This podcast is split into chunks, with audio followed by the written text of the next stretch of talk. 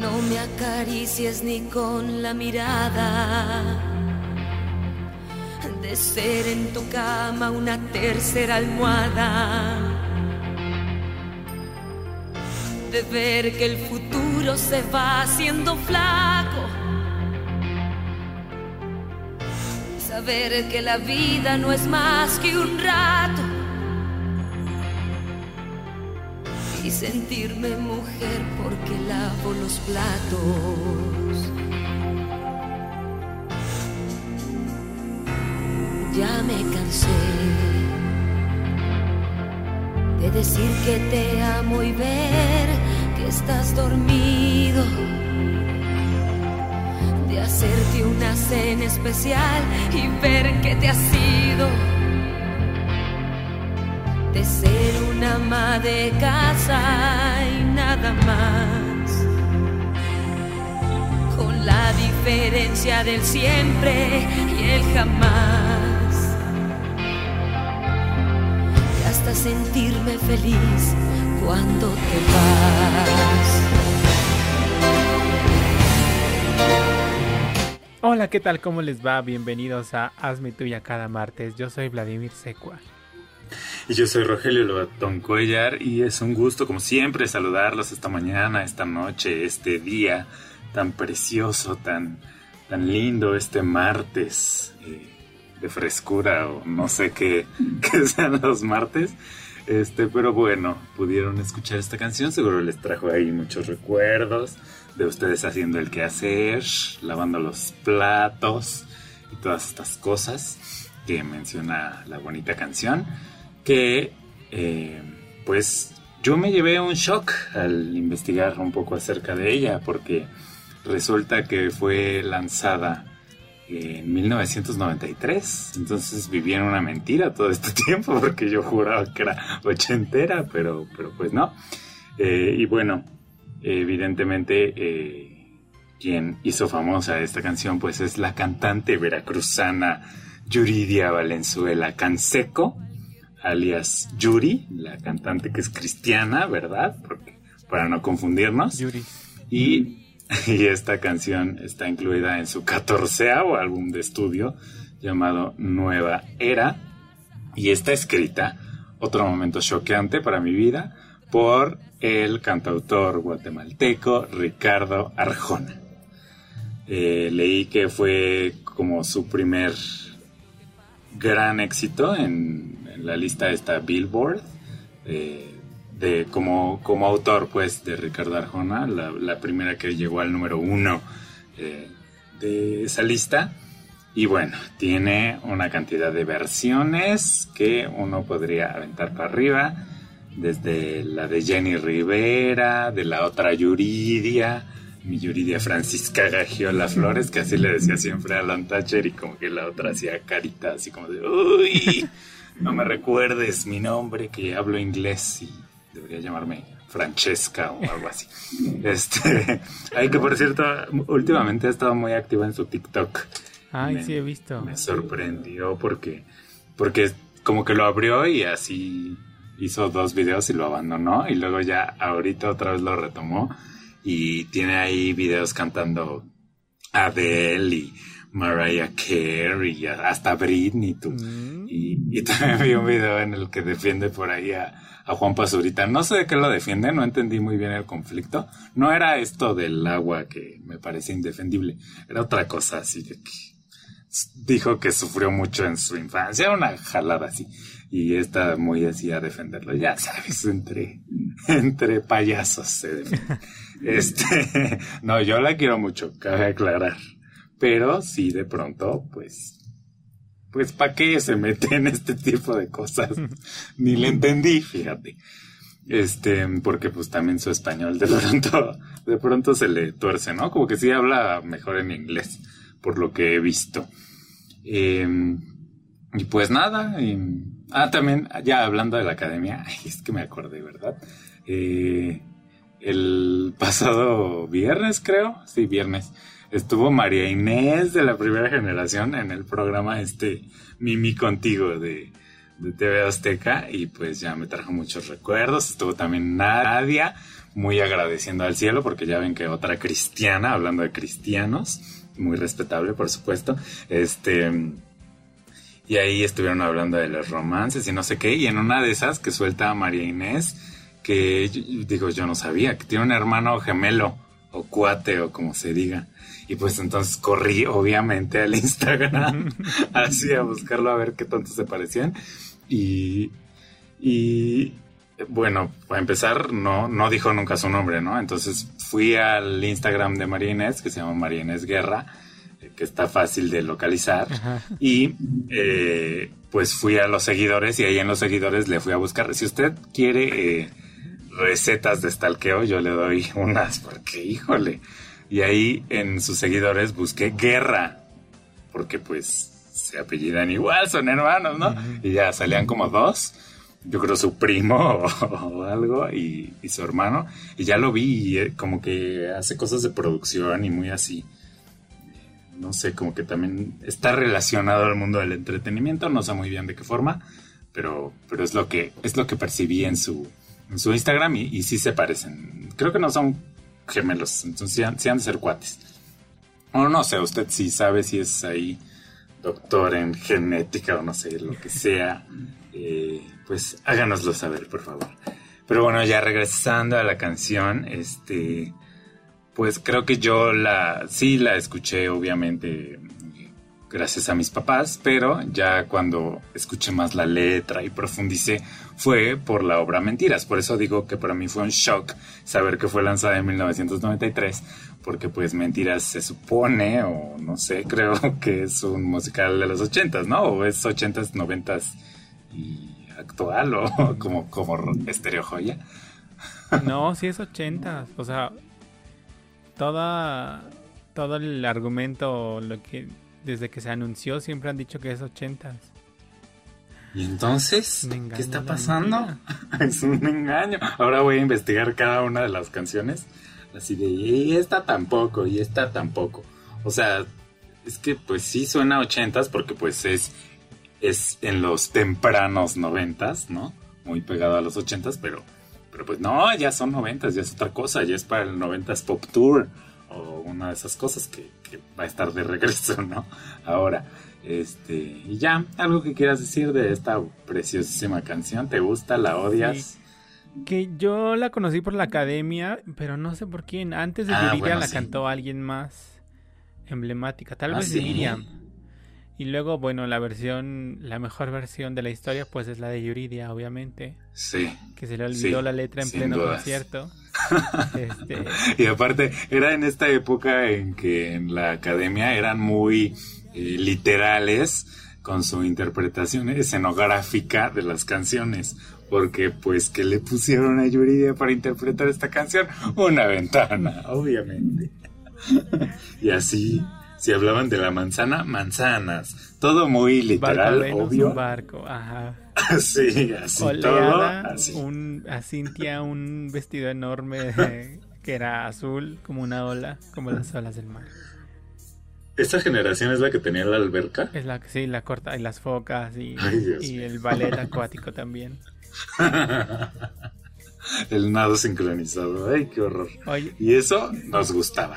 Y es, siento que esta canción justifica la existencia de Arjona en el mundo. Eh, habemos muchos antiarjonistas. Me declaro abiertamente antiarjonista, pero detrás de mi ventana ahí tiene un pequeño perdón.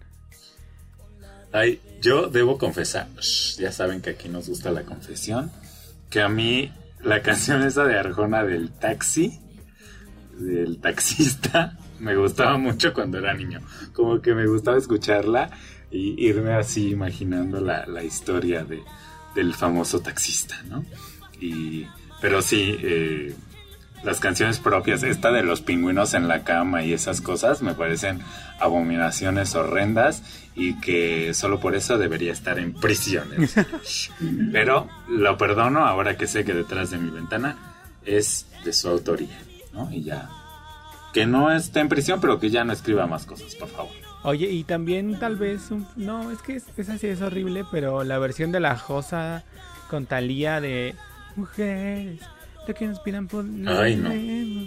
me gusta me gusta como suena Ay, yo la detesto. me gusta como suena Yo pero la y- y, detesto con esa ellas canción, ¿eh? no no, con, no con ellas No, a mí ninguna, ni con, con ellas hasta me parece como, ay no, cállate ya. Sobre todo la de Thalía. Es, sí, me da, me da incomodidad, me da cringe y me dan ganas de, de aventar el dispositivo en el que se esté escuchando esta canción. ¿Ya? ¿Es todo lo que quieres decir? Sí, creo que sí.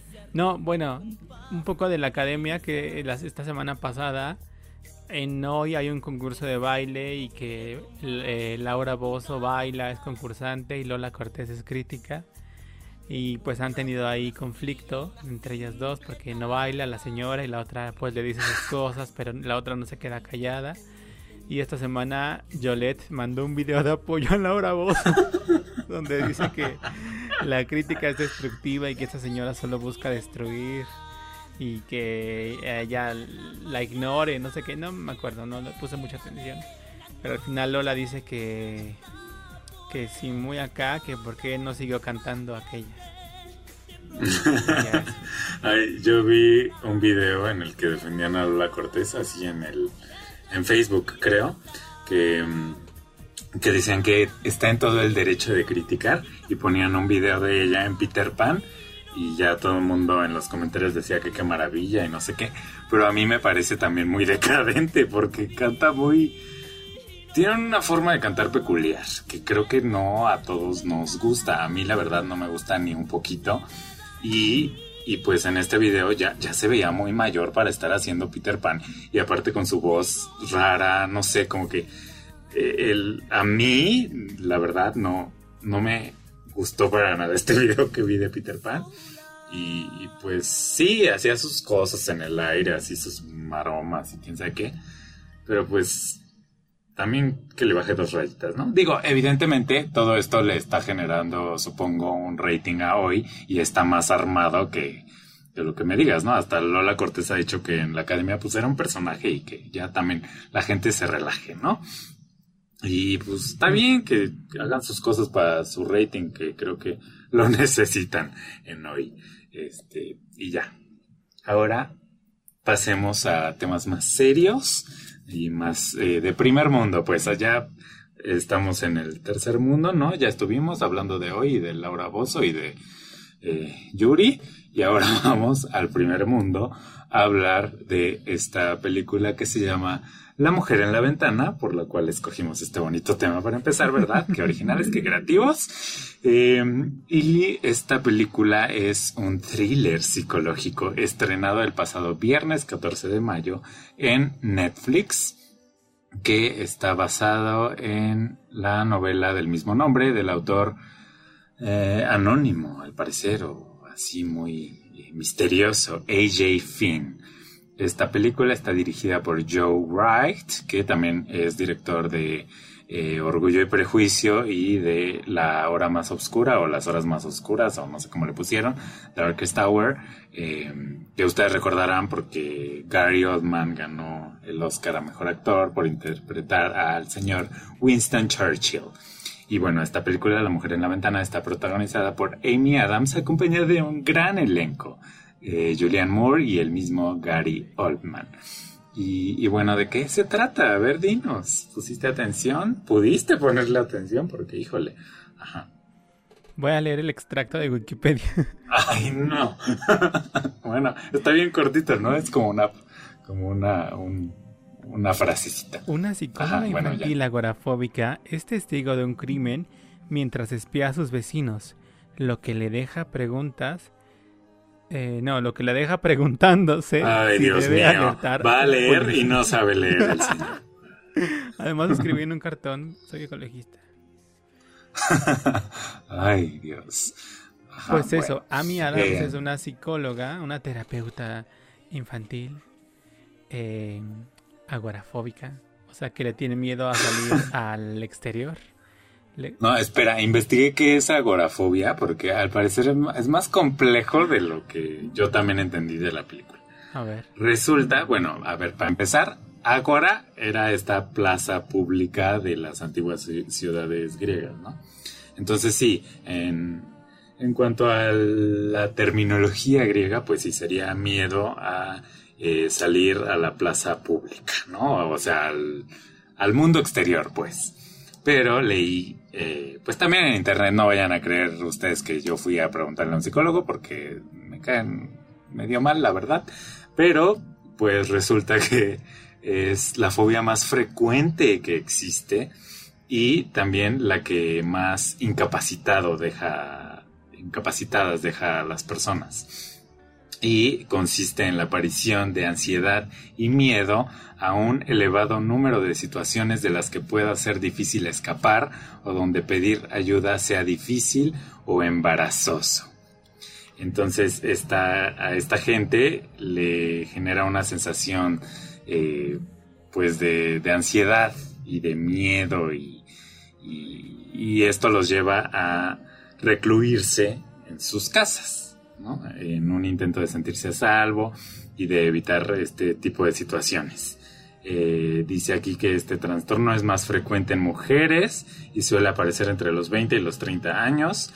Eh, tiende a ser crónico, o sea que lo tengas para siempre y necesita tratamiento para resolverse y evitar complicaciones secundarias.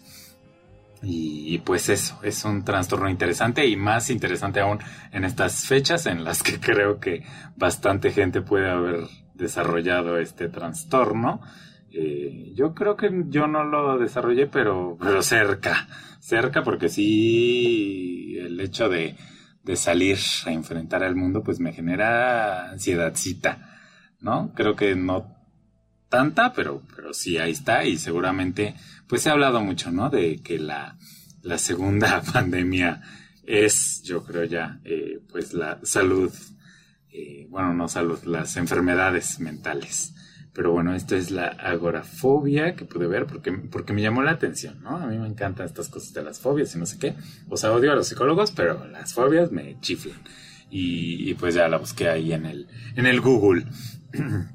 Y bueno, ajá, ella tiene agorafobia y... ¿Y qué estabas diciendo? Y pues vemos que vive separada de su familia. Su familia es su esposo y su hija, y, pero todos los días se comunica con ellos. Y em, un día empieza a relacionarse con sus vecinos de enfrente. Ella tiene una tendencia a observar por la ventana, eh, casi obsesiva. Como todos, la verdad. Bueno, sí. La verdad, ¿no? Sea dicha. Eh, bueno, yo no voy a hablar por el señor aquí, pero yo la verdad es algo que hago mucho. Hasta al señor le he mandado fotos así de, mira lo que está pasando enfrente de mí. no nos hagamos, todos lo hemos hecho. Hasta Yuri, la cantante que es cristiana. Yo no tengo ventana, así que no lo hago, pero, pero lo haría. sí, obvio. Este, vivo en una cárcel. Y y entonces empiezan a pasar cosas extrañas. Thriller. el hijo de esa familia, la esposa de esa familia y el padre, de esa familia. Y ya, porque si no voy a decir spoilers, pero. Si no es spoiler, sí, ya. pero. Bueno, esta mujer también frecuentemente se comunica con su terapeuta personal que le revisa el estado de sus medicamentos porque toma algún medicamento para tratar pues sus cosas mentales y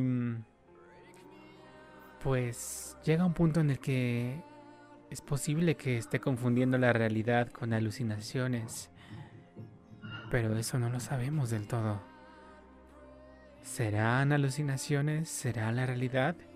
¿Qué pasará por la cabeza? Porque veo un asesinato. Veo un asesinato a la mujer así en la casa de los vecinos. Y al hablar con los detectives, pues ya ni a nosotros nos queda claro si estaba ella en su viaje astral con sus drogas que se tomaba para su enfermedad mental o de verdad lo vio. Hasta ella misma de pronto lo, duda, ¿no? Y pues esta película se trata de, de descubrir si es verdad lo que, lo que vio o, no, o es producto de, su, de sus alteraciones mentales debido a, a la medicina y también al alcohol, ¿no? Porque, pues sí, mucha terapia y muy lo que sea, pero la señora alcohólica. Y pues ya, de eso básicamente trata. ¿Qué, qué tal? ¿Qué te pareció? A ver, eh...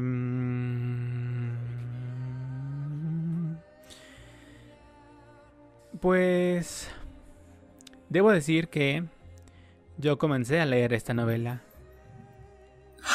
hace un tiempo. Órale, por. Pero luego me di cuenta que nunca había leído, o no sé si no, nunca había leído, pero no entendía los diálogos, porque en inglés, o sea, cómo, cómo son los diálogos en las novelas en inglés. Entonces me, me confundía mucho. Y luego ya lo dejé porque no entendía muchas cosas. Y luego hace unos pocos días lo retomé o sea, lo volví a empezar a leer y ahora sí ya entendí cómo funcionan los diálogos en las novelas en inglés. Pero no llegué al punto cumbre. Mi hermano lo leyó hace mucho tiempo, bueno, hace unos meses, y me dijo que lo leyera porque venía la película y salala. Y... Eh, pero no llegué al punto climático de la situación, así que no tengo muchos elementos para comparar. Solo me parece importante decirlo. Eh, no sé, creo que lo... Mm, la correlación entre cómo está realizada y la historia que nos cuentan, eh, mm, creo que hay una buena conjugación porque igual como a ella vive confusión, nosotros también, de pronto hay muchas imágenes que son poco claras, en la que la cámara se mueve y luego se funde con otro momento y de pronto está pasando algo y despierta porque era un sueño y ve muchas películas antiguas, clásicas en blanco y negro y, hay creo que se mm, transmite muy bien a la imagen y a todo este ambiente y esta sensación de confusión que ella puede estar viviendo eh, pues durante sus días cotidianos porque la historia va pasando, va contándonos un día, un día a la vez y va contando martes, miércoles, jueves, viernes, domingo. Y, creo que acompañamos muy bien eh, en la imagen y eso, pues este mundo que ya vive. Em, me gustan los colores, me gusta la, la foto, la dirección. Eh, siento la historia de pronto un poco mm, incompleta, como que de pronto siento que hay soluciones muy rápidas, eh, caminos que, que de pronto podrían predecirse.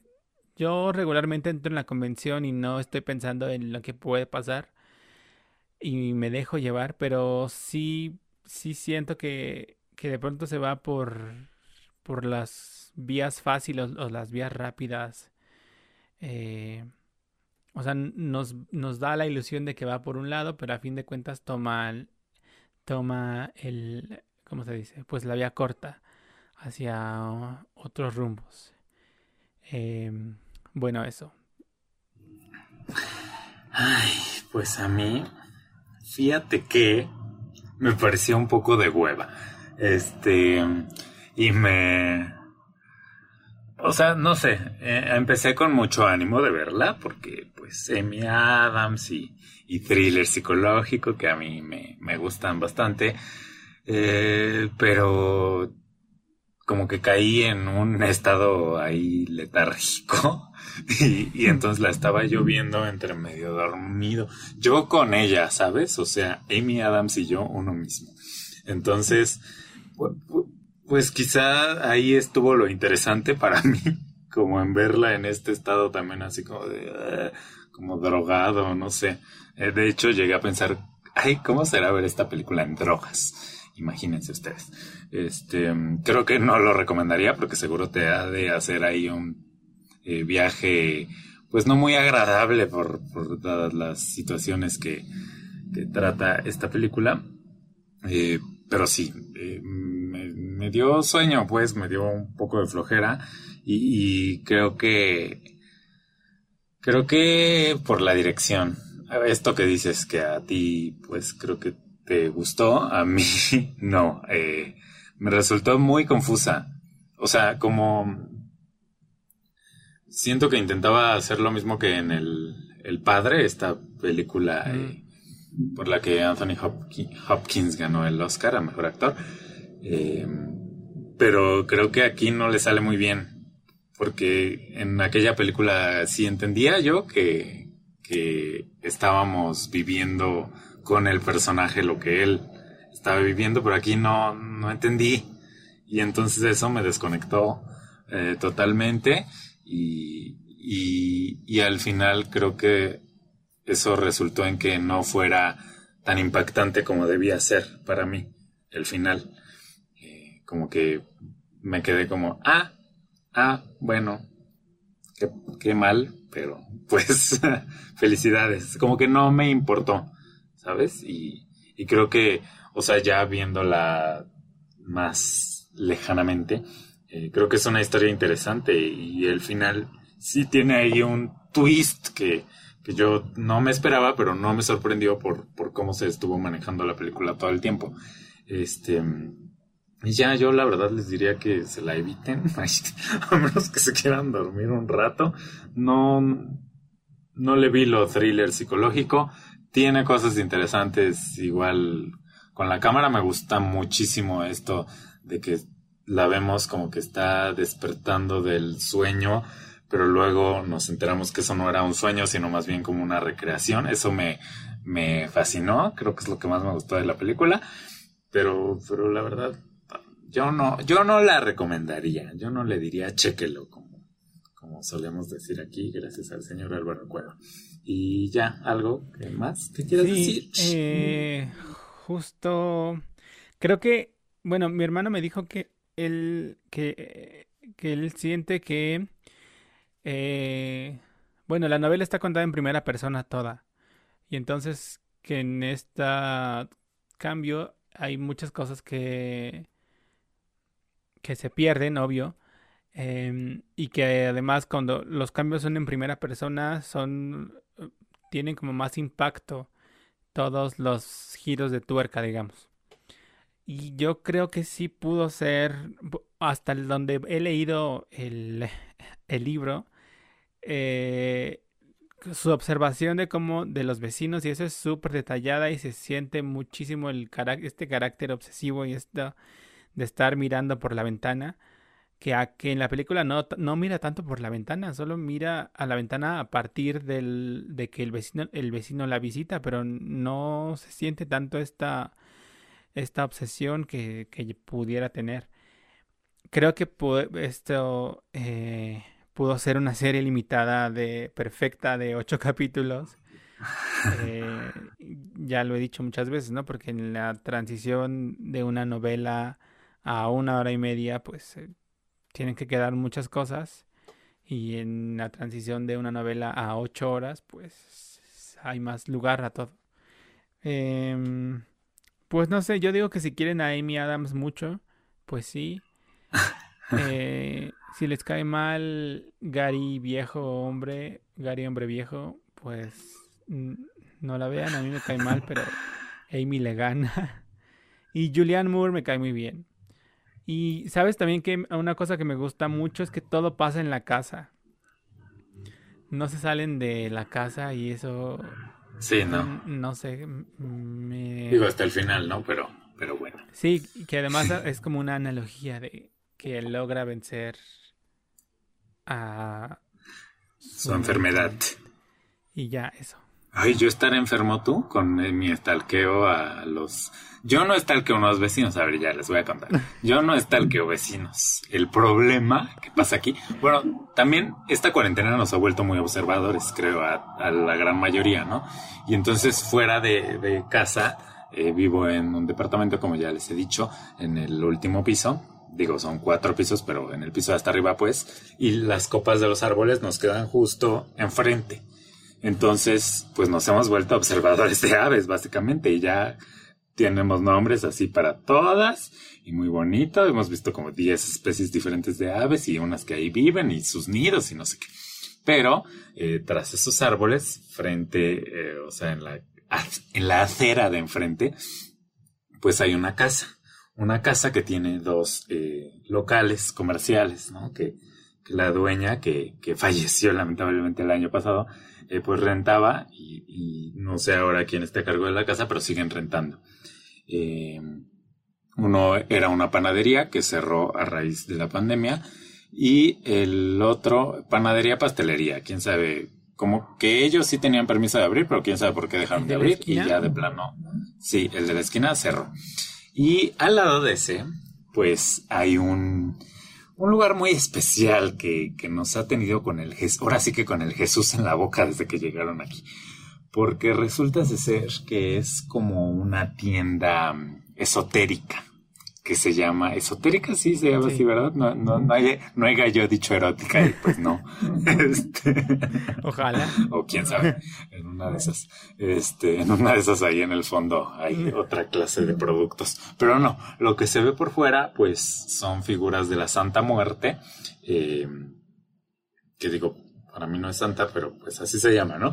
Este, y y este tipo de, de, cosas. De hecho, hicieron ahora como un, un mini mural en, en, lo que es la entrada, así con imágenes de la llamada denominada Santa Muerte. Y pues, eh, tanto mis padres, mi hermano, como un servidor, pues nos hemos dedicado desde que llegaron hace varios años, no sé cuántos, he perdido la cuenta gracias a la pandemia. este, eh, pues de, de, ver, ¿no? ¿Qué, ¿Qué, clase de rituales extraños se realizan ahí, porque es un local verdaderamente pequeño. Entonces, desde, desde casa se alcanza a ver, pues, prácticamente todo. Eh, entonces, pues vemos ahí sus, sus reuniones, ¿no? Cómo llegan y ya estamos diciendo, eh, nos comentamos así de que, ay, hoy es su fiesta, este, porque ya sabemos así que a principio de mes, cada mes, eh, como que hay algún tipo de celebración y una vez al año, no recuerdo en qué fecha, por ahí de octubre, eh, septiembre, noviembre, no sé, pues hay como una fiesta mayor en la que de hecho traen así sus, sus alimentos, si tienen un convivio ahí en pandemia o no, da igual. y, y pues eso, nos dedicamos a ver qué, qué vecinos van, quienes no. Eh, a mi mamá hasta lo ha comentado con sus amistades y algunos le han dicho, ay no, debes protegerte contra las malas energías, porque ya saben que, que para algunos lo consideran malo, otros bueno, yo la verdad no, no, ni bueno ni mal, ¿verdad? No tengo el gusto, no, no, no ubico muy bien de qué trata, tampoco el catolicismo, entonces estamos ahí en las mismas. Em, pero pues sí, luego a veces llegan muchas personas en carro y, se van todos juntos en un camión a algún lugar, supongo que a su sede, que está eh, también por el Estado de México, ¿no? En el norte de la ciudad, creo yo, este, que tienen una Santa Muerte así enorme. Ajá, yo, yo pienso, ¿verdad? mis conjeturas de persona obsesiva con los vecinos de enfrente, pues me hacen pensar que eso es lo que hacen, ¿verdad? Pero pues quién sabe, ¿cree, ¿crees que debo medicarme? Yo también. pues hasta que no vea, pues hasta que no vea sangre, un cuchillo enterrándose en alguien. Ay, Dios mío. Pues... Ay, Dios mío, imagínate. Pues creo que estamos cerca. De hecho, la semana pasada eh, vimos a personal de la Profeco muy ahí eh, quién sabe si haciéndoles una evaluación o no sé si los hayan acusado de pues vender cosas que no les resultaron a, los clientes o no, no, no sé, pero estuvieron un buen rato. Los vimos ahí con su chalequito y como dos horas estuvieron ahí, fíjate. Así yo a todos los detalles. Debería llevar una bitácora así de el día de hoy. Este, pero bueno, esos son mis adorados vecinos a quienes les mando un saludo a la tienda esotérica Luz de Día. Y pasemos a nuestro siguiente pues tema. Pues hablando de muertos, esta semana se estrenó la segunda parte de Selena, la serie en Netflix, protagonizada por Cristian Cerrato, Ricardo Chavira y un gran elenco. Sí, y creada, producida y escrita algunos capítulos por el México-americano Moisés Zamora. Y pues ya habíamos hablado de la primera parte de esta serie, evidentemente nos narra la vida de Selena, vida y obra de Selena Quintanilla. Y pues en esta segunda parte eh, es básicamente ya eh, la exitosa Selena eh, y su transición un poco de ser estrella pues un tanto local, ¿no? De un solo género, Tex-Mex, a más internacional, bilingüe, emprendedora y de gran nivel, ¿no? Nivel mundial es esa transición, sus vicisitudes, sus, em, pues, sus, sus muros que hay que derrumbar y la aparición, bueno, ya apareció, apareció al final de la primera parte, pero ya toma más relevancia, evidentemente, la señora Yolanda Saldívar, ¿se llama así? Sí. Y eh, pues lo que nos ofrece esta serie, además de lo que ya mencioné, son apariciones estelares de artistas internacionales, como lo son Gloria Estefan, Whitney Houston, Luis Miguel y nada más y nada menos que la mismísima Beyoncé. Beyoncé Knowles. Ahí sale de niña, de fan de mi Selena. Y pues creo que no hay nada más que decir acerca de lo que se trata, es bastante obvio. Eh, todo esto del éxito hasta su muerte a manos de Yolanda Saldívar. Y pues nada, ¿qué, qué tal? ¿Qué te parece? Yolanda Montes. A ver, creo que Netflix desperdició una enorme oportunidad de crear el multiverso de las series y pusieron a un Luis Miguel AIX pudiendo poner a Diego Boneta eh, que coinciden en una entrega de premios, ¿no? En, los Grammys. Sí, en los Grammys americanos. New York City y en lugar de usar, pues, el auge de la serie, pues no lo usan. Luego, eh, pues nada, vemos lo No me acuerdo qué, qué, sentí en la primera temporada. O sea, que. Dijiste que te gustó mucho que el road trip y esto. Ah, eso dije. No, me acuerdo que dije que, era bonita. O sea, que como estéticamente era bonita. No, también dijiste, me acuerdo perfecto que yo hasta me quedé como, ¿qué está diciendo este señor? De que hay el road trip y, el, o sea, ah, esto de que iban en el camioncito y que te encantó y tú así la amaste, cinco estrellas, todo, cinco diamantes. Pues esta temporada es muy aburrida porque, a ver, en las series eh, biográficas o películas biográficas o cualquier obra biográfica em, que va como pegada a la realidad, lo digo entre comillas, pues estamos sujetos, atenidos a lo que pasó. ¿Te acuerdas de La Tequilera? Está una obra, no sé por escrita por quién, pero que hablaba de la vida de la cantante Lucha Reyes protagonizada por Daniel Schmidt en Teatro UNAM en el 2017.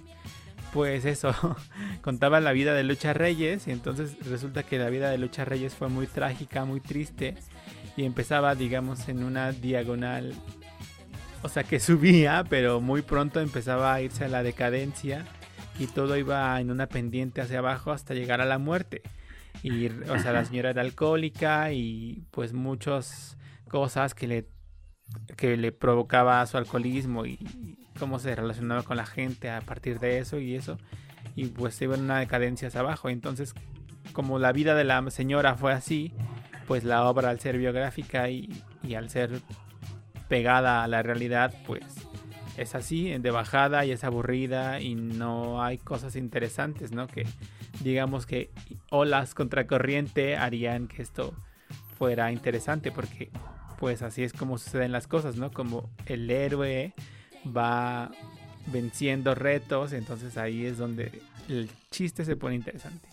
Y pues con Selena, en yo creo que creo que esto se lo dije en la primera parte y en esta segunda que todo es muy bueno y muy bonito y todo le sale bien. Ah, eso eso sí lo dije. Ah, todo le sale bien y todo es perfecto. Eh, pues hasta que la mata Yolanda Saldívar. Pero resulta que ni la muerte está puesta O sea, hubo un gran conflicto entre ellos dos. épico. Hubo una discusión y tal. Y eso no lo pasa, nada más se meten a un cuarto y de pronto ya está una señora limpiando ahí en el hotel. De pronto tira una cuchara porque yo algo, creo que ni como balazo suena. Y ya de pronto vemos a, eh, ¿cómo se llama? Avi y el papá y están ahí juntos y luego ya de pronto ya la prensa se enteró y todo el mundo.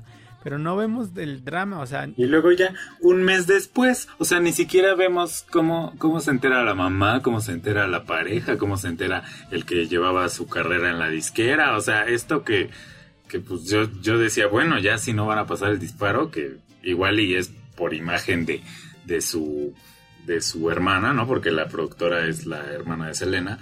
Eh, digo, pues lo puedo entender, pero pues, pues, sí pasa algo, algo, ¿no? Porque no, no, ya. Pues era la única oportunidad de encontrar algo, pues interesante, pero no, ni eso pasan. y luego puse, me puse a pensar en la otra serie, en la El secreto de Selena que justamente explotan muchísimo este momento del encuentro y de la muerte y luego que Yolanda estuvo, eh, ¿cómo se dice? Como autorrehén, se auto, fue rehén, ella, o sea, se encerró en un coche y estuvo como tres horas y la policía ¿Ah, estuvo negociando y de eso pasa muchísimo en la otra serie, en la El secreto de Selena.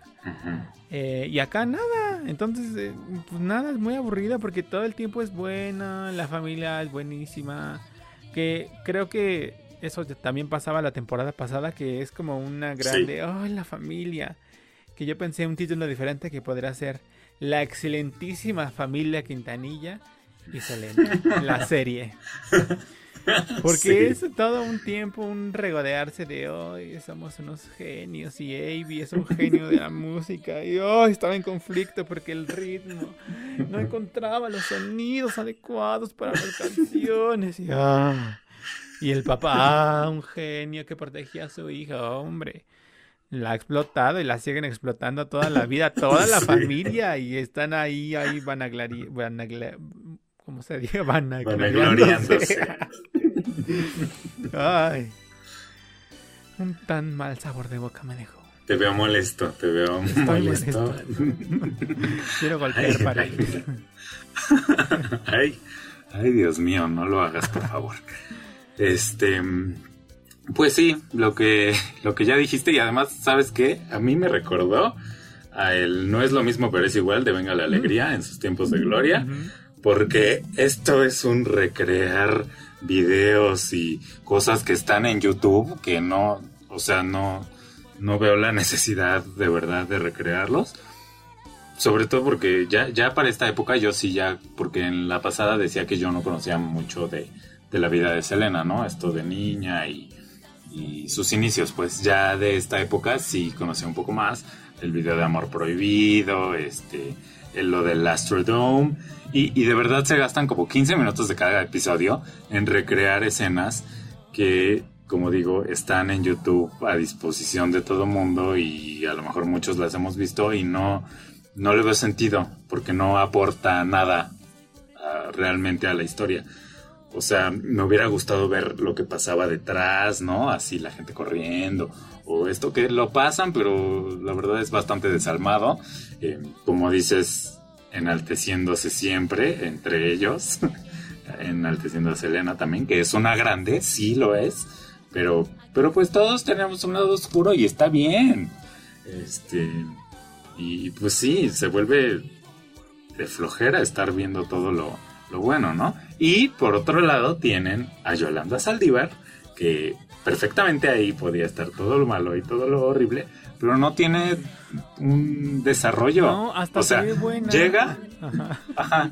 llega, este, se enoja porque no le dice mm, eres mi mejor amiga cuando abre su boutique, arruga así un papelito, aparte actuado, perdón, pero con las patas, o sea, muy mal actuado, sobre todo Yolanda y Saldívar, ¿no? La verdad es que creo que Cristian Cerratos lo hace bien no diré bastante bien, pero lo hace bien, se defiende ahí con lo que puede, con los diálogos tan sosos que le ponen, ¿no? Em, pero bueno, arruga su papelito y luego ya de pronto desfalco y roba y no sé qué y como que de dónde, o sea, ni nos enteramos. Vemos ahí su cuarto así que está lleno de fotos de Selena, pero y ya. De verdad, actualmente y en el guion como que no hay nada, pasa un tanto desapercibida y la mata, ¿no? Así de la nada. Y todo esto que dices yo no lo sabía, o sea, que estuvo en el carro y no sé qué.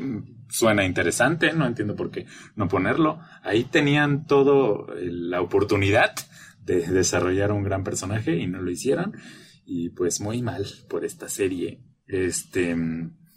Y, y pues ya, no, no, sí, decepcionante.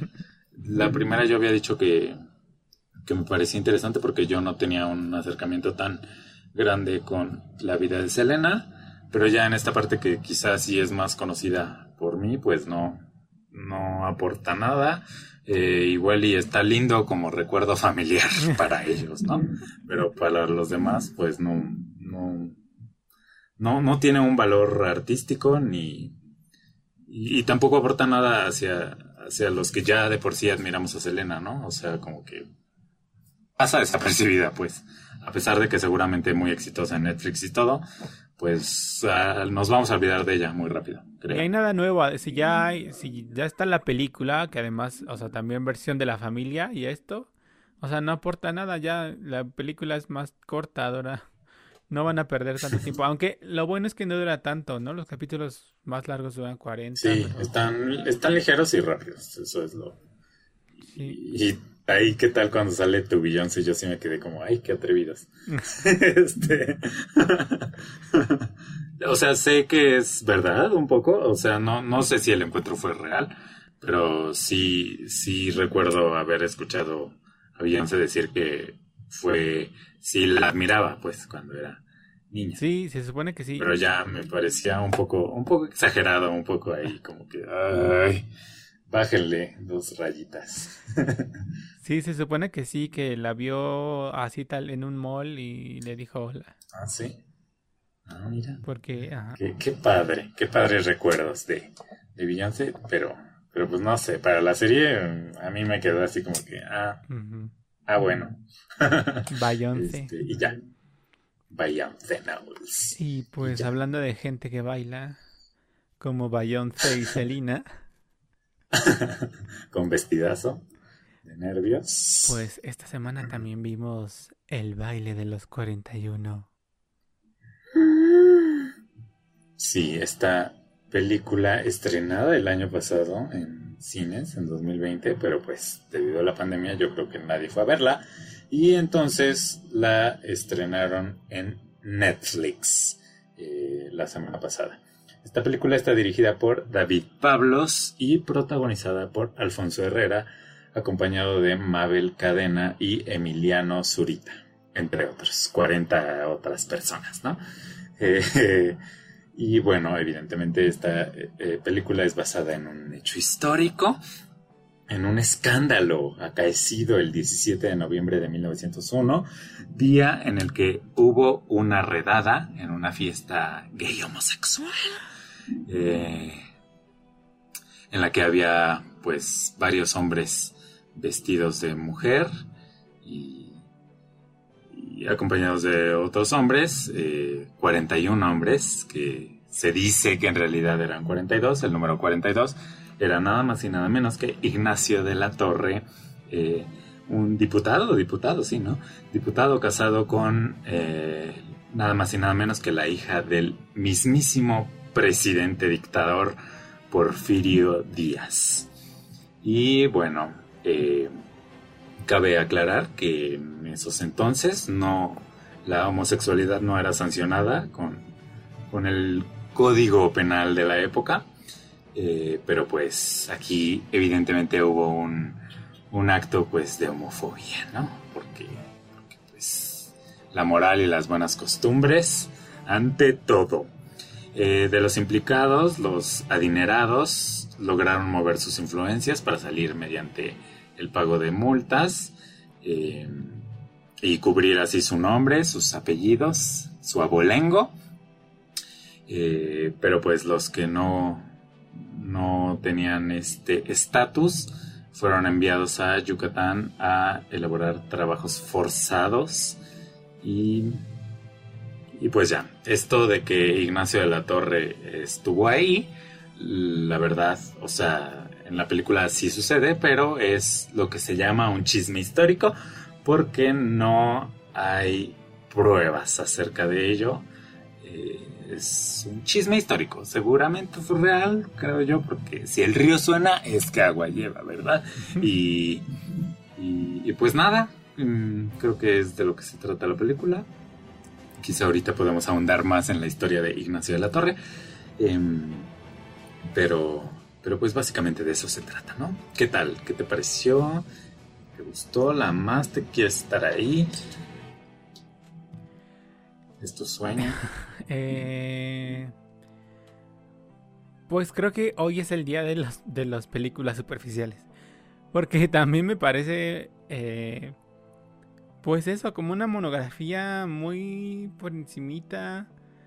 Eh, mm, me o sea, como la versión bonita de las cosas, no sé. Eh, y eso, no siento que haya un conflicto real, todo me parece muy, pues muy plano, muy... miren, esto es lo que estaba pasando, y shalala, y ya, y pasó, y tal, pero... Pues no sé, no... No sé si es el tiempo, que también dura como una hora cuarenta que no, no da tiempo a desarrollar también a los personajes o las situaciones o más del contexto y no sé, pero me, me eso que me parece pues, superficial, así de, ah, bueno, ya, ah, qué padre, ah, fíjate, y no sé, y luego el, pues nada, es que este equipo de personas se reunía constantemente eh, como disfrazado, disfrazado de fiestas y tal.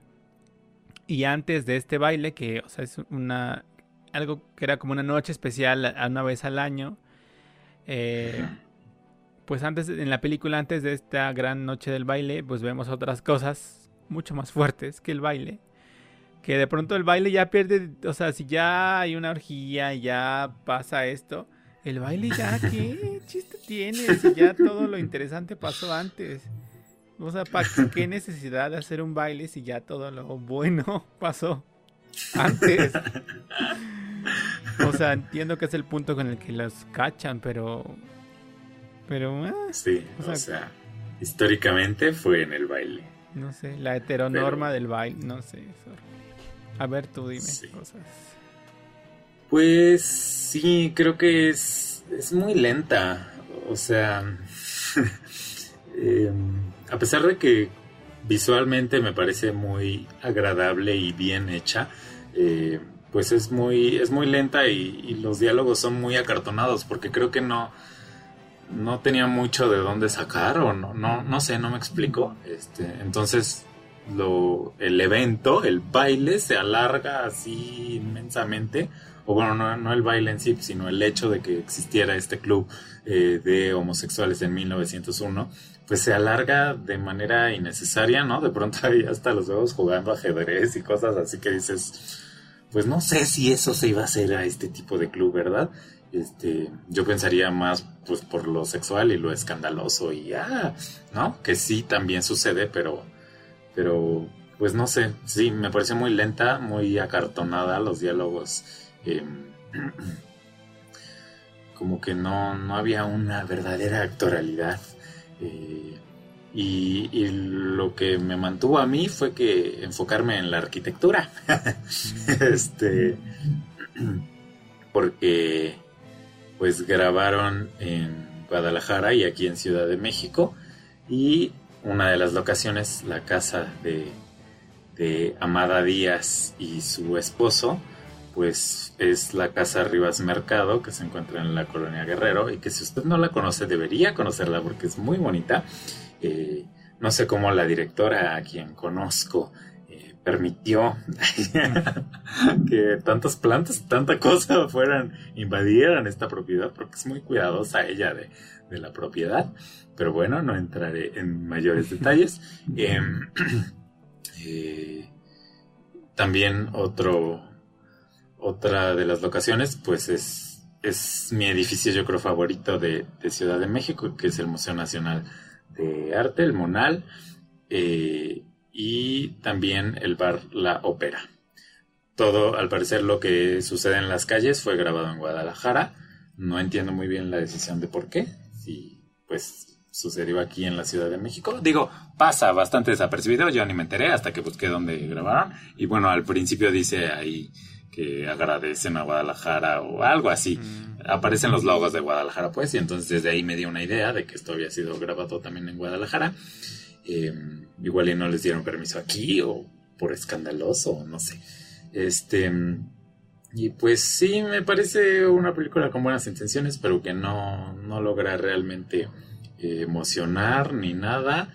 Eh, y pues nada, creo que si usted no conoce nada acerca del tema, le puede, le puede resultar interesante o igual sea como un, un inicio a introducirse más a fondo en este tema, aunque tampoco es que haya mucha información al respecto, creo. Eh, y pues sí, si, si usted no conoce el tema, igual le puede gustar por ahí. No, no, creo que atrapar, porque de verdad está muy, muy difícil, ¿no? Ni, ni el tema romántico a mí me logró enganchar, ni nada, porque no se desarrolla, tampoco hay desarrollo de de personajes. Quizá la que más tiene desarrollo es Amada Díaz, pero, pero pues también un tanto escueto. Vi, vi que su historia es súper interesante en, el, en, el, en la crítica que hace Christoph Raskinski este, en su canal de YouTube. Menciona que Amada Díaz tiene una historia muy interesante porque es la primogénita de Porfirio Díaz, pero nació fuera del matrimonio. Eh, y pues no sé, igual y explorar eso, ¿no? Si ya su, su, tema no le daba como para mucho, porque por ahí se mete en cosas políticas y no sé qué, que ni entendí, la verdad.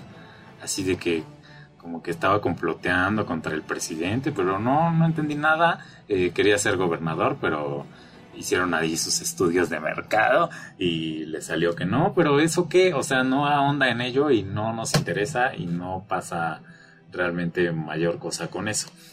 Eh, y pues también la vida de él eh, es, es interesante, de, del señor este, Ignacio. Yerno de México, o como le decían, ajá, Ignacio, ¿cómo se llama? De la Torre. Ignacio de la Torre. Porque resulta ser que además de este, este rumor de que él era el número 42, eh, este chisme histórico, pues también hay otro chisme histórico que dice que tuvo un romance con Emiliano Zapata. Eh, lo cual también es mero chisme, no hay pruebas ni nada, solo hay por ahí un texto en el que eh, Zapata más bien dice, como que dice que lo odia porque dice que sus caballos están mejor alimentados que la gente que vive en Morelos o algo así. Em, y bueno, em, como dije, ya tenía varios sobrenombres. Eh, el yerno de la nación, eh, por ejemplo, y estos hacían referencia a que no tenía ningún tipo de mérito propio. Todo, todo lo que él logró fue por ser eh, yerno de, pues del señor Porfirio Díaz. siempre se habló de su matrimonio y de que llevaba una vida separada con Amada Díaz y em, fue apresado durante la Revolución Mexicana, fue llevado a Lecumberri, por Venustiano Carranza y tiempo después fue liberado supuestamente por favores del mismo Emiliano Zapata y de las súplicas de la hija del general Díaz, su mujer. Y pues resulta ser que murió en Estados Unidos en 1918, según se dice, debido a una operación urgente por ciertos problemas de hemorroides haga sus conjeturas, sus conclusiones. Y, pues nada, ¿ves? O sea, es tiene una vida interesante, igual y centrarse más en él que en el baile, que no, no creo que les haya salido tan bien. Eh, y, y, pues eso, o sea, igual no me parece mala, ¿sabes? Pero tampoco me parece buena, es una película ahí mediana. Eh, aunque muy bien hecha, lo cual se agradece, bueno, yo agradezco. Y, y, también agradezco el que sea de un tema diferente y que no sea una comedia romántica eh, de gente de Polanco y de Nueva York, ¿no? Que ya chole. Hay muchas cosas interesantes en la historia mexicana, ¿no? Como por ejemplo, deberían ahora hacer, hablando de la Casa Rivas Mercado, pues la historia de Antonieta Rivas Mercado, que acabó suicidándose eh, en Notre Dame, en París, ¿no? O sea, ¿quién, quién sabe de estas cosas? Este, sí, mucha gente lo sabe, pero... Ajá, o no sé. Eh, y hablando de Alfonso Herrera, tampoco creo que lo haga mal, pero... Pero los demás sí. Este, vi justo en el video de Christoph que la gente decía que le gustaba mucho la, la actuación de, de, la que hace de Amada Díaz, eh, que es Mabel Cadena, pero a mí al principio es a la que más acartonada sentía. Eh, y me daban ganas así de decirle, ya despierta, recapacita. Sin embargo, al final creo que logra ya adentrarse más en el papel. Pero pues de ahí en fuera, la verdad, no nada que rescatar más que lo bonito de la producción eh, y pues las actuaciones, digo, el de Alfonso Herrera y de Mabel Cadena hacia el final. Y pues ya, no. Sé que ha generado furor ahí en la en la en ¿cómo se dice? en la la la, la comunidad ah. LGBTIQ, ¿no? Tanto a favor, yo la verdad he visto más gente a favor, así de, ay, gracias por esta historia, no sé qué. Y también en contra, ¿no? Que, es una película muy blanca y no sé qué. Eh, no, no estoy ni a favor ni en contra. Simplemente me parece una película más con buenas intenciones que la verdad no lo logra. Para mí no me emociona, no me transmite mm, nada. Ni, ni como hecho histórico, ¿sabes? O sea, como que no aprendí nada, no... Nada. Y ya. Perdón. Una disculpa para usted, que la amo, seguramente. Y con eso concluimos la programación de hoy. Ah, ¿O no? No sé. sí, no, pues sí, ya, ya, ya todo. O sea, bueno, creo que ahora que estaba, estabas eh, diciendo, eh, yo de lo que recordaba, pues del hecho histórico y de esta, creo que esta portada de no sé cómo se llama el medio es muy famosa, ¿no? De que hay una caricatura y tal. Y... Sí, la caricatura es de Posada. O sea, creo que es una versión muy pulcra del hecho histórico que no sé, que, que igual en, en, el mito hay mucha más jiribilla y mucha más jijiji, jajaja, que lo que vemos en la película. Sí, ¿Tú, ¿tú cómo te enteraste de este hecho? Yo me enteré, la verdad, bastante tarde o no sé, eh, cuando ya iba en la universidad, que un compañero mío llevaba una libreta en la que decía algo así como el baile de los 41, o no sé si era la caricatura de Posada o qué, y entonces yo, la verdad, ni me fijaba en las cosas de los demás, pero el profesor de actuación sí, sí que se fijó. Y entonces, eh, pues hay un poco a tono de burla, porque pues el señor ya mayor y un tanto homofóbico y así, eh, pues fue el que nos contó eh, sobre esto. Yo no desconocía así por total, pero fue en el primer año de la carrera en el que yo me enteré de esto. No generó en mí ninguna curiosidad, no sé por qué. Este, yo creo que porque nos lo contó básicamente todo, esto de Porfirio Díaz y, y demás, y de que 42, y entonces en realidad eh, se, la cifra oficial era 41 para ocultar eh, que el eh, yerno de Porfirio estuvo ahí, y ahí fue cuando me enteré. ¿Y, y tú? Quería oh, preguntarte. No sé, yo fíjate que hasta hace unas horas confundía el hecho con, o sea, mezclaba dos, dos, dos procesos históricos. O sea, según yo, no sé dónde sabía esto del baile y que a los que se habían llevado presos de ese baile los habían llevado a la cárcel de Lecumberri y los habían metido en la, no sé, sección, galería, como se llame, J.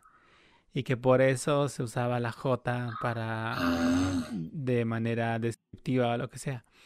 Eh, pero creo que no tiene relación porque dices esto que se los llevaron eh, a... Bueno, y lo vemos en la película. Que se los llevaron a Yucatán y no sé qué.